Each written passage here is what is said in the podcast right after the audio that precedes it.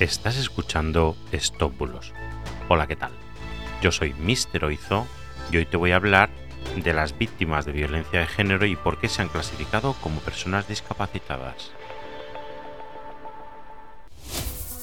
Empezamos. Bueno, múltiples mensajes de Twitter afirman de manera totalmente engañosa que el reciente decreto aprobado por el gobierno ha clasificado a todas las mujeres víctimas de violencia de género como personas discapacitadas. Bueno, es totalmente falso. Lo único que contempla este decreto es que se reconocerá la discapacidad causada por violencia de género.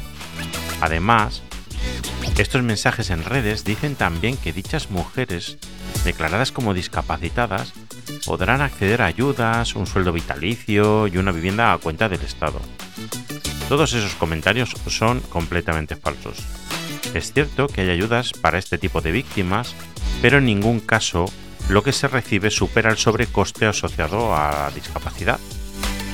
Respecto a lo de la vivienda, también reciben ayudas, claro, para adaptar las viviendas a su discapacidad, o incluso preferencia para optar a una vivienda de protección oficial.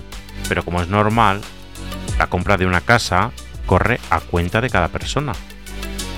Vamos, Solo les ha faltado poner que les cambiarán el coche cada cuatro años y les llenarán la nevera cada mes. Bueno, pues nada, esto ha sido todo por hoy. Muchas gracias por estar ahí, por seguirme, por escucharme cada día y nada, que tengas un buen día. Y hasta mañana. Chao, chao.